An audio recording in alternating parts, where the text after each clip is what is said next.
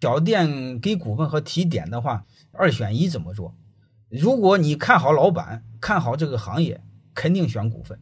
如果不看好，那就提点儿。啊，这是如果是你作为经理人的话，如果你作为老板的话，通过这个来筛人。如果要股份的人是想和你一起创造未来的人，如果只要提提点提成的人，他只能是你的经理人，和你不能创造未来。你们要学会通过股份来判断人，因为看重股份的人通常是看重未来的人，特别是放弃高薪拿普通薪水要股份的人，这都是你的优秀的合伙人。